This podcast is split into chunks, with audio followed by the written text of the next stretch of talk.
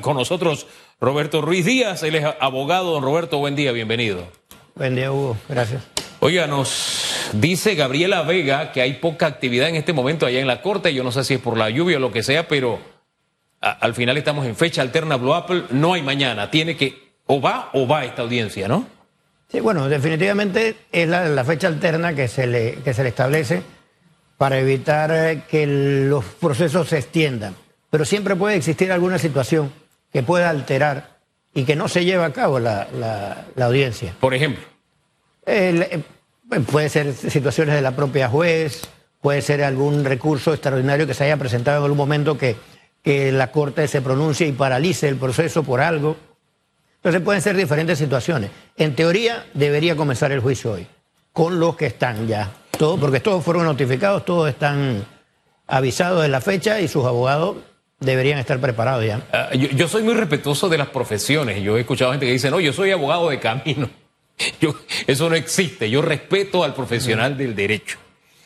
Eh, pero uno, en las coberturas, uno medio que aprende cosas, ¿no? Por ejemplo, en el caso de fechas alternas con esta misma jueza, cuando se han presentado recursos extraordinarios, ella ha dicho la, que la etapa de presentar estos recursos ya pasó. Es más, ilustraba me acuerdo en otras audiencias que me tocó cubrir y, les decía, eso ya ha sido resuelto por, y les decía todas las instancias que lo han resuelto. Es decir, cuando se intentaba jugar vivo, que es lo que yo le digo a la gente, mire la audiencia, no escuche lo que le dicen los abogados, porque lo que muchos abogados dicen es propaganda defendiendo a su cliente, ¿verdad?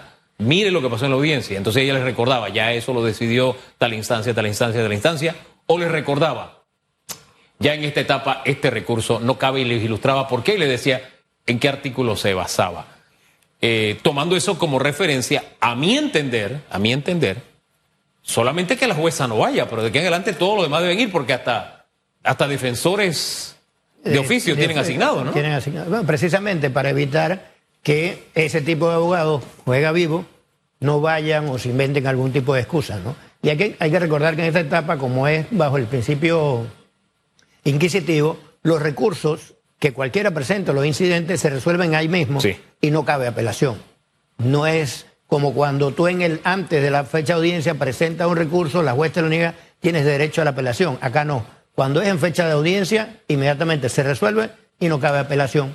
Por eso que mucha gente trata de presentar las acciones antes de la fecha de la audiencia para tener la posibilidad de que la juez les resuelva y lograr subir a otra instancia. Aquí lo único que, que cambia la regla o los sucesos es el caso de los hermanos Martinelli. Todos lo conocemos muy bien. Eh, ¿Qué va a pasar? ¿Cuál es su punto de vista sobre, sobre este tema? Bueno, tengo entendido que la juez ya resolvió ayer eh, declinar la competencia a la Corte. Así que ahí tiene que haber decretado la ruptura y esos dos personajes pasan directamente a la competencia de, de la Corte Suprema. Ahora, ahora hay que ver. La Corte puede emitir un pronunciamiento diciendo que no son competentes y que se mantenga la competencia ya por por el tema de que son diputados suplentes y que no están amparados por un fuero. O sea, pueden haber diferentes interpretaciones. O sea, opera nada más para los efectos de la juez que ella se está cuidando, su propio proceso lo está cuidando en el sentido de, ok, los, los abogados han tenido que haberle manifestado que efectivamente hay una situación jurídica diferente y ella, para cubrirse, declina la competencia y al final la Corte determinará. Sí, sabiendo que ya la, la jueza tomó una decisión, planteé mal la pregunta, era qué incidencia tiene o cómo se va a desarrollar de aquí en adelante con estas dos ausencias, ¿no? Pero vamos a que nos responda en segundos. Antes vamos, porque está la información en desarrollo que está pasando en el edificio de la Corte Suprema de Justicia. Gabriela Vega está ahí destacada desde muy temprano y nos tiene información. Dentro de algunos segundos, regresemos acá. Vamos, en la audiencia del caso de Brecht, por ejemplo, había una ruptura procesal por alguien que tenía fuero penal electoral. Entonces me causaba gracia. Todos sabían que no podían mencionar el nombre. Pero lo mencionaban. Entonces era como, no sé, eso era como estar en la primaria, de que le he dicho que ustedes no pueden mencionar ese nombre. Se le repetía a cada uno. ¿Qué va a pasar con estas dos personas de aquí en adelante en esa audiencia si la Corte no tiene ningún pronunciamiento y procede según dictaminó la jueza? No, bueno, se produce lo que es la, la ruptura procesal, ¿no? La parte que corresponde a los hijos del expresidente Martinelli ellos serán juzgados aparte. El proceso continúa perfectamente con el resto de los imputados, porque hay que recordar que no solamente eran ellos dos, sino hay varios imputados adicionales que tienen que llevar el proceso. Incluso, ah. mira, dentro de ese proceso de Blue Apple hay una diputada suplente del Parlacén que ya está en competencia de la Corte, que es Christy Gettler de Lima, la esposa de Fran de Lima. Exacto. Ella está siendo juzgada por la Corte. Eh, sí, y eso nos lo citaban como un precedente de lo que está pasando con los hermanos Martinelli. ¿Aplica el mismo principio? Sí, es que aplica el mismo principio. Incluso eh, si lo vemos con los diputados suplentes de la Asamblea Nacional, también la Corte ha juzgado y ha investigado a, diputados suplentes. Fíjese que eh, lo que le narraba... lo, que, lo que ya resultaría, lo que sobrepasa el vaso sea que renuncien luego al Parlacén para, que, para regresar nuevamente a la instancia ¿Y usted cree que eso va a pasar?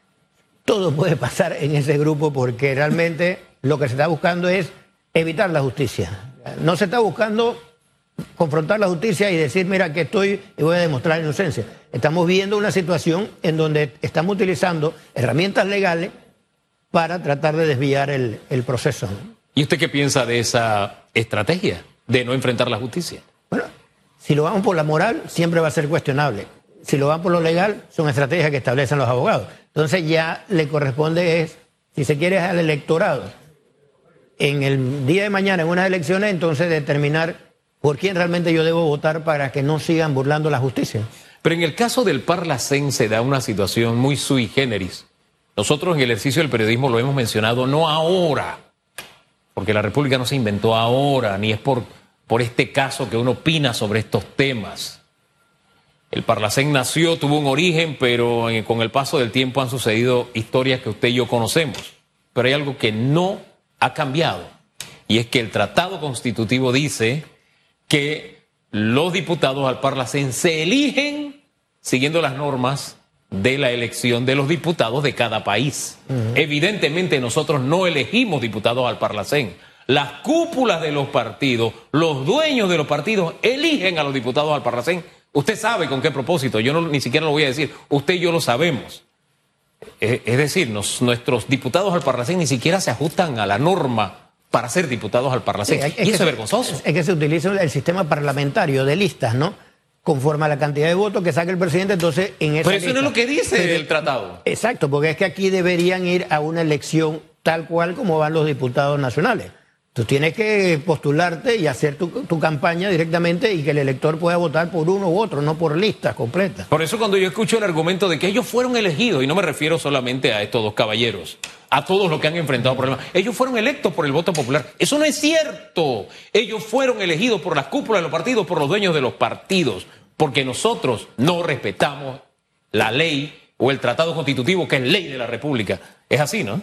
claro, no es que definitivamente el tratado simplemente tal cual como está lo trajeron. Nunca se desarrolló una norma para los efectos de la elección de los, de los diputados al Parlacén, dejándolo exclusivamente, o sea, como dice, que la cúpula lo decidan. Otros quisieron ser un poquito más transparentes y determinaron que las elecciones de los, de los diputados al Parlacén se haría dentro de los convencionales de cada partido, ¿no? Entonces cada uno mantiene una metodología. Pero al final lo que tenemos es que ver es la funcionalidad o no de esa instancia. Ver si realmente conviene o no conviene mantenerse en el mismo y seguir en los procedimientos, porque recuerden que aquí se dieron unos procedimientos para salir del Parlacén que no cumplieron con, con lo establecido. El mismo tratado constitutivo no contempla que un país se salga, a diferencia de otros tratados multilaterales que establecen los procedimientos. Entonces de ahí te tienes que ir a la Convención de Viena y aquí se trató y con que un solo país se opusiera, ya no te podías salir. Y recuerdo que en, aquel tiempo, cuando estaba Varela, el canciller, Nicaragua fue el que se opuso y con la sola oposición de Nicaragua ya no podías denunciar el tratado. Eh, fíjese que usted me dice que no se desarrolló la norma, pero eso no necesita ningún desarrollo. Ahí dice que se tienen que elegir conforme o, bajo la misma, los mismos parámetros de elección de los diputados locales. Ahí no hay más nada que explicar. Ahí no, no deja la puerta abierta de que, bueno, según ustedes interpreten, según quieran las cúpulas, según quieran los dueños de los partidos. O sea, no, ahí no, hay, ahí no se necesita ningún desarrollo. Nosotros hemos violado ese, ese tratado. Y no sé, ayer presentaron, dejemos eso ahí, ayer presentaron una petición un grupo de ciudadanos ante la Cancillería para que nosotros no salgamos del Parlacén. ¿Tiene futuro esa petición? No, porque mira que el, mismo presidente Cortizo lo dijo días atrás de que eso no estaba en su agenda. que actualmente no está en su agenda y si él ya tiene esa posición, difícilmente esta administración va a provocar eso.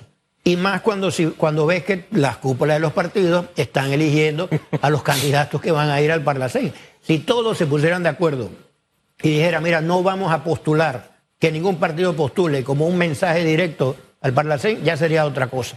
Pero es lo mismo que presentó el abogado Moisés Barlet al Tribunal Electoral sobre una quinta papeleta y que el Tribunal Electoral le dijo es la Asamblea la que tiene que, aprobar el tema de las quintas papeletas para poder introducirla, ¿no? O sea, ninguna de las dos tienen futuro. No, en, esta, instancia ninguna tiene En esta instancia, tal vez en el futuro tengan futuro. Posiblemente tengan o, de repente cambien, que es lo que te digo, la metodología de elección de esos, esos candidatos. Ahora bien, nos desviamos al tema Parlacén porque no deja de tener relación con lo que va a pasar el día, el día de hoy y, hacía la referencia de cuando una persona no está, que no se puede mencionar el nombre, etcétera, etcétera, por la ruptura procesal y demás. Y, y, en, y en otras audiencias donde he estado, algunos, usted notaba que exprofesos decían los nombres. Claro. Otros los vencía, digamos, el subconsciente porque el entramado de lavado de dinero es así. De pronto, usted para lavar el dinero lo pasó a la empresa de Achutupu y Achutupu fue el que me lo transfirió a mí. Entonces, yo no tengo forma o es muy difícil que yo diga eh, la ruta del dinero si no menciono a Chutupu, ¿no?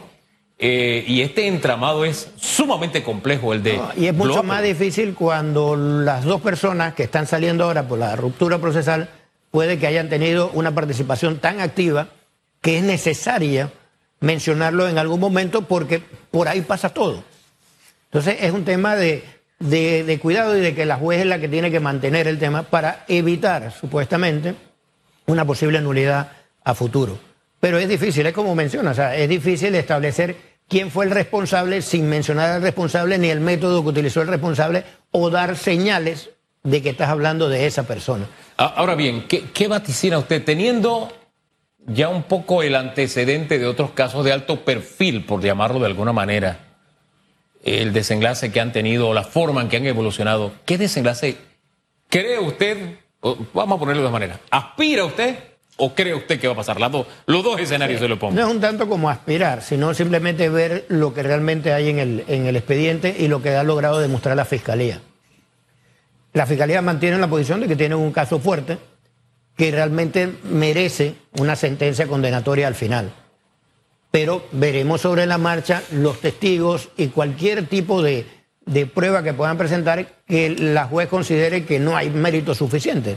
¿no? Ya lo hemos visto, lo vimos eh, recientemente con el caso de New Business, que aparecieron un fallo al final donde absolvieron a un poco de personas que supuestamente estaban bien señalados y resultaron ser eh, absueltos por la juez. Entonces va a depender un poco de la mecánica de cada una de las defensas y lo que la fiscalía realmente tenga para para sustentar su caso. Lo que nos ha dicho el papel de la juez, de la jueza hasta ahora, quiero que entremos en ese aspecto, porque ya le ha tocado, le ha tocado casos muy, muy sonados. Hablemos un poquito sobre el papel de la jueza. ¿Qué le transmite a usted la jueza tomando como referencia sus actuaciones previas en casos de alto, de alto perfil?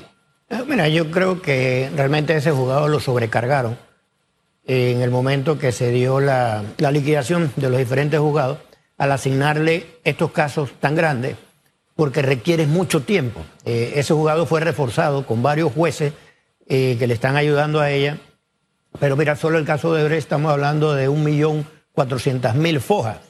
O sea, es mentira que alguien se va a leer un millón de cuatrocientas mil fojas, de las cuales como 400 o 500 mil pueden ser eh, reportes bancarios. Y entonces ella ha tenido que hacer un esfuerzo realmente sobrehumano para poder conllevar estos, estos juicios que si los ves todos están pegaditos. El 27 comienza Odebrecht con la, con la, con la fecha alterna y tenemos esta aquí ahorita pendiente. Tenemos lo del New Business, cómo termina con los recursos que se están presentando de la Fiscalía. Entonces, ella, ah, por lo menos se le ha visto en el juicio la interés de que mantiene por lo menos la coherencia en cuanto a la dirección del, del juicio ha mantenido el respeto al tribunal, como vieron señala, hay abogados que se pasan en algunos momentos en la, en las audiencias, y ella al final, su actuación es la que tendrá que hablar por ella, ¿no? Pero siempre tenemos que tener consciente que la decisión que ella tome en estos casos no es la decisión final. sino que va a ser sometida a recursos. Y el día de mañana ella puede hacer el mejor trabajo, pero un tribunal superior o una corte puede determinar algo diferente.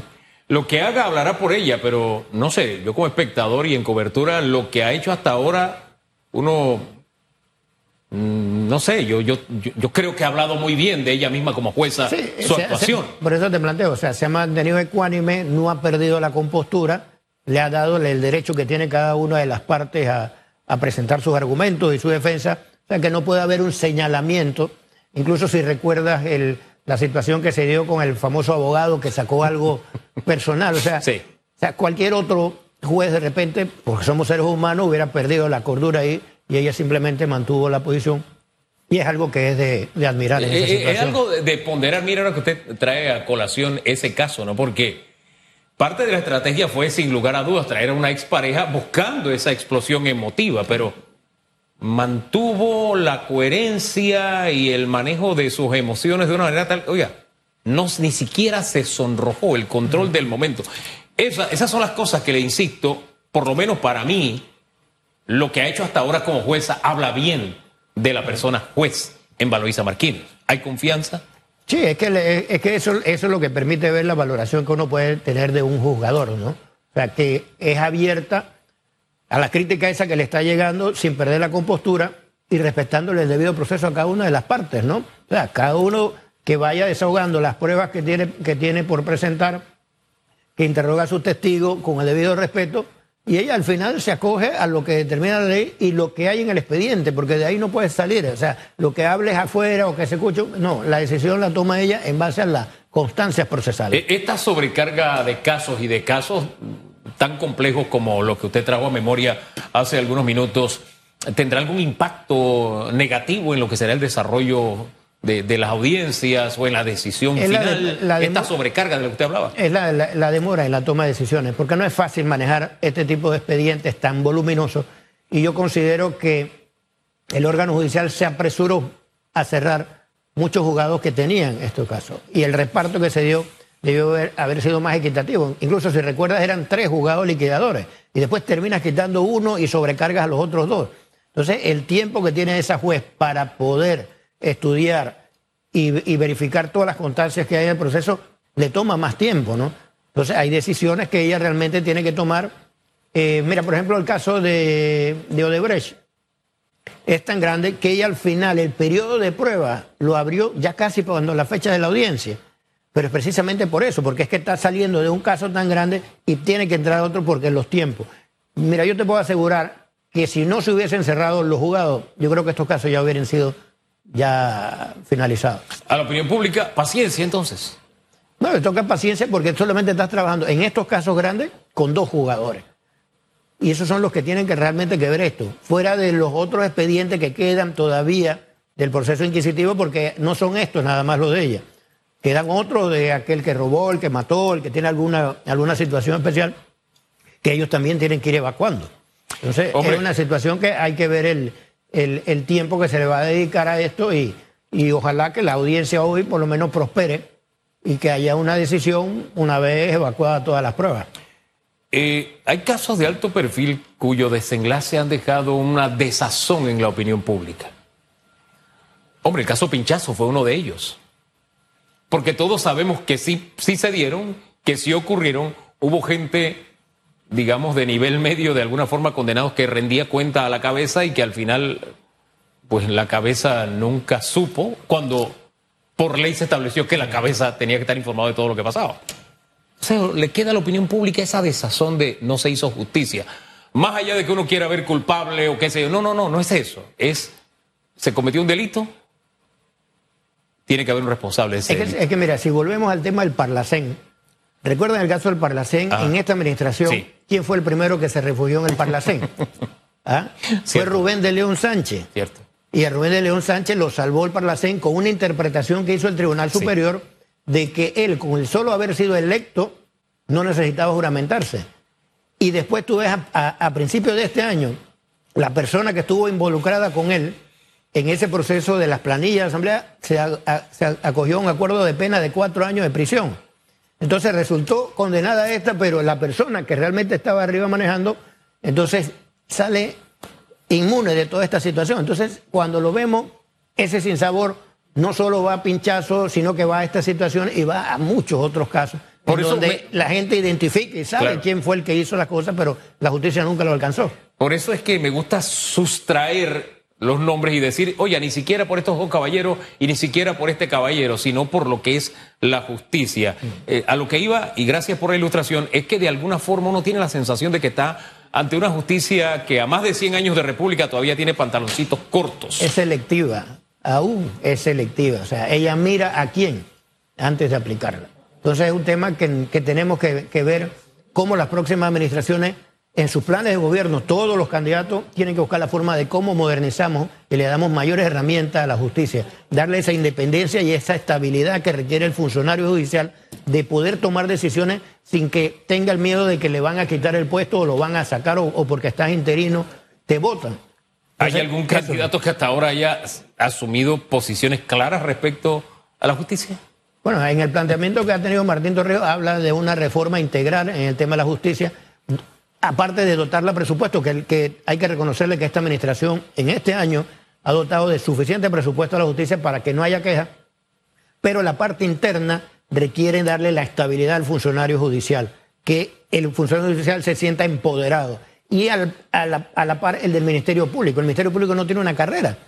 Hay todos, la mayoría son de libre nombramiento y remoción. Entonces tú mueves fiscales, quitas, los trasladas sin respetarle ningún debido proceso. Entonces, esa persona que se siente, se siente amarrada y dice, voy a complacer lo que quiere el procurador porque si no me votan. Entonces, lo que tenemos que enmarcarnos es en ver cómo reformamos la justicia y cómo vamos eliminando esos escapes que tienen muchos a la hora de, delinquir.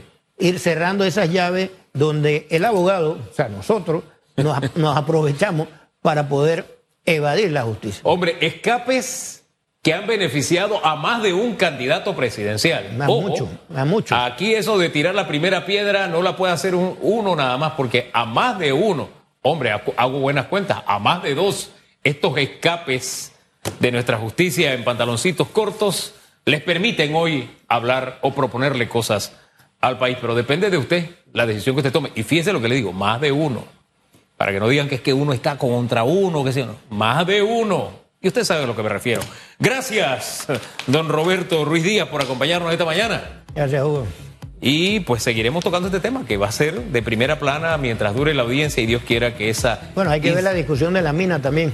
Ah, sí, no. La mina también le va a quitar bastante el protagonismo a, la situación. Ese es otro tema, por eso nos ocupamos del tema mina en el primer segmento, en el segundo nos ocupamos específicamente de este porque queremos ahí estar detrás de los pasos de estos temas que nos interesan a todos, ensayando, le insisto, siempre en este espacio, ensayando a ser justos, sin apasionamiento, con el deseo de que usted tenga toda la información que requiere para que llegue a una conclusión bien informada. Pero en fin, gracias, pausa, regresamos para conocer su punto de vista respecto a la pregunta que tenemos el día de hoy, doña Telvida, su tercer periodo en el poder.